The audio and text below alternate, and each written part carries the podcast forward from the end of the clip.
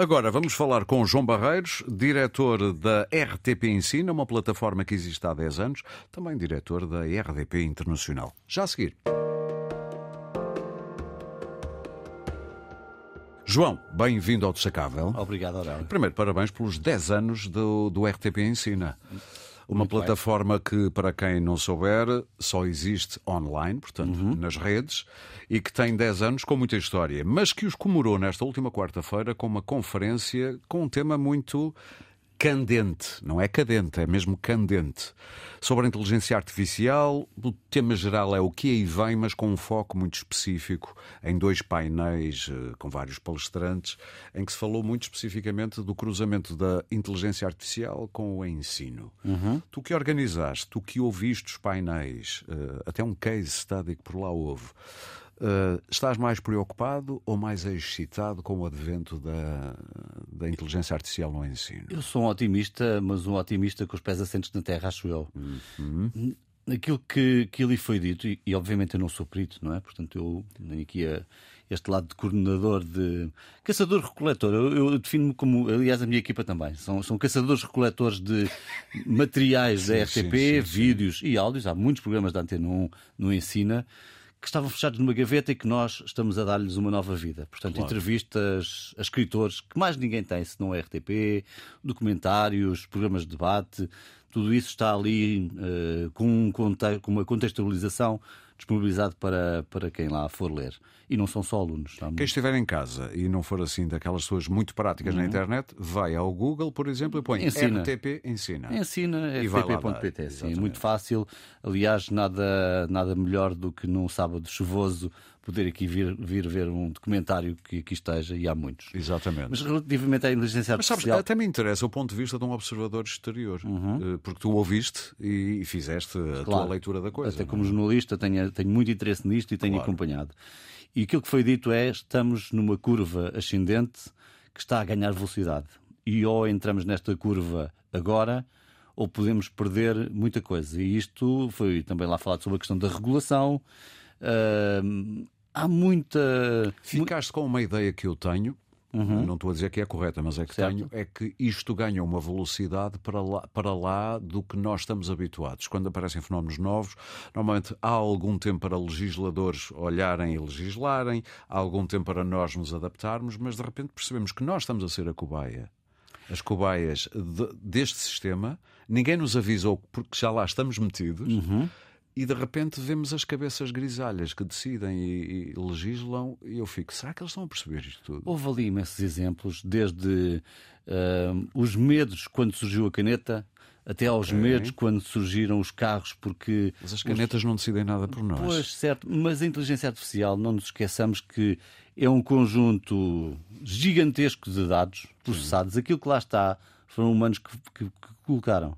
Sim, é verdade. E, portanto, aquilo que eh, acontece é que a inteligência artificial está a fazer provavelmente uma análise daqueles dados e a dar-nos perante determinada pergunta, e a pergunta é muito, tem sido dito, a pergunta é muito importante, o que é que lhe perguntamos, está à procura nesses dados todos o que é que poderemos querer. É ok? quase um motor de busca, mas eh, falado ou escrito. certo, eh, que chamam muito regenerativo. Porquê Sim. que é regenerativo? Porque recebe dados e está a regenerá-los. Num discurso diferente. Não estamos ainda a dizer que ganha uns pezinhos e que vem.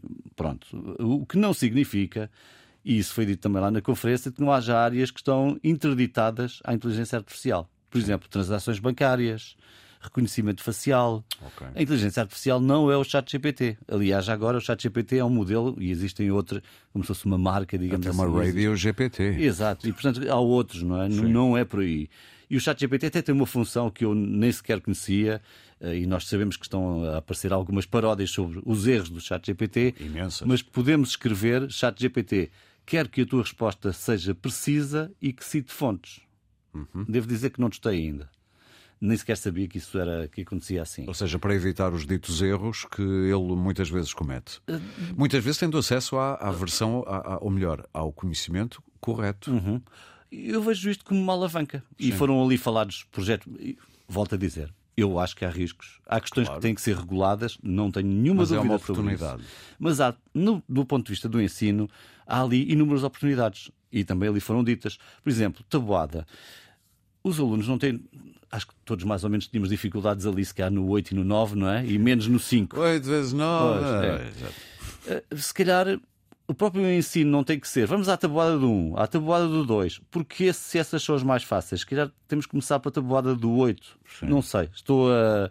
Foram evidenciados exemplos de como ler determinados textos, algo que seria útil aqui na rádio. Sim. Nós temos as palavras, eu tenho as minhas palavras malditas, não é? Ainda há pouco tropecei numa interdisciplinaridade. Exatamente. Pronto. E portanto, aquilo que acontece é. É possível hoje pôr uma turma a gravar, o computador a dizer: bom, uh, desta turma toda, 30% não sabem bem estas palavras e o professor concentrar-se nestas palavras. Estou a perceber. Estou a perceber. Isso é uma excelente ferramenta Mas, ou seja, que ajuda o professor a focar a sua atenção. Exato, exato porque Não, eu conheço professores que têm 200 alunos por ano. Uh, e não é possível fisicamente, intelectualmente, Sem uma ajuda. uh, não é possível estar a dar uma atenção individualizada a todos. Claro. Mas é possível perceber que uh, determinados alunos têm determinadas dúvidas mais, Sim. mais claras em determinadas áreas. Ouviste em alguma das conferências também o inverso, ou seja, os alunos usarem a inteligência artificial para tentar enganar os professores. Sim, claro, mas uh, houve ali exemplos e isso foi o mais aliciante. A conferência está disponível já online e, portanto, pode ser consultada. E alguns professores disseram como é que usam ferramentas como o ChatGPT, dizendo aos alunos procurem sobre os maias erros que o ChatGPT tenha. Olha. Fazem a inversão. Sim, estou a perceber. São soluções diferentes. Uh, é possível usar a inteligência artificial para tentar falar com um protagonista de um livro. Sim. E isso é um modo criativo também de aproximar os alunos de determinadas obras. Isto não vai parar. uh, é Não, de não. facto uma escalada, Já deu para perceber. mas também foi muito claro que é o professor terá um novo papel, mas tem sempre um papel. Muito bem.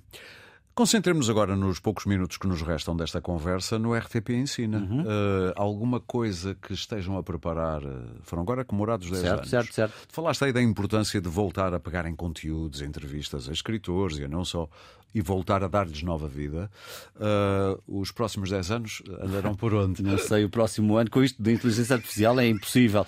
E dependemos sempre daquilo Eu já que- fiz a que- pergunta é, a pensar nisso é, também. daqui- depende sempre daquilo que os canais de rádio e televisão Uhum. eh, da RTP produzam. Porque nós não queremos ser uma produtora de conteúdos educativos. Nós somos eh, um pequeno grupo de jornalistas Sim. que tem aqui novas tarefas e que, portanto, anda a caçar eh, bom, entrevistas aqui do, do teu programa e que pode ali pôr e que pode ser interessante em determinado Exatamente. contexto, não é? Se calhar é interessante termos ali um trabalho sobre o Iémen.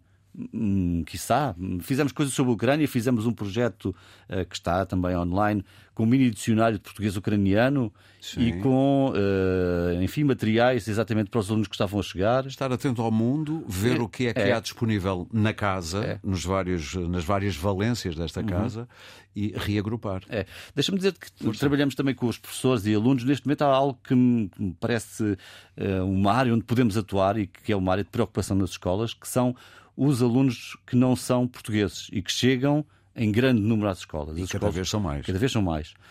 Tem-se discutido muito nos últimos anos eles aprenderem a falar português, e claro, isso é absolutamente essencial, mas acontece muito os alunos chegarem hum, agora a meio do ano Sim. e precisarem de ser integrados nas turmas e eles não têm materiais audiovisuais em inglês, em francês, com as matérias que são aqui dadas.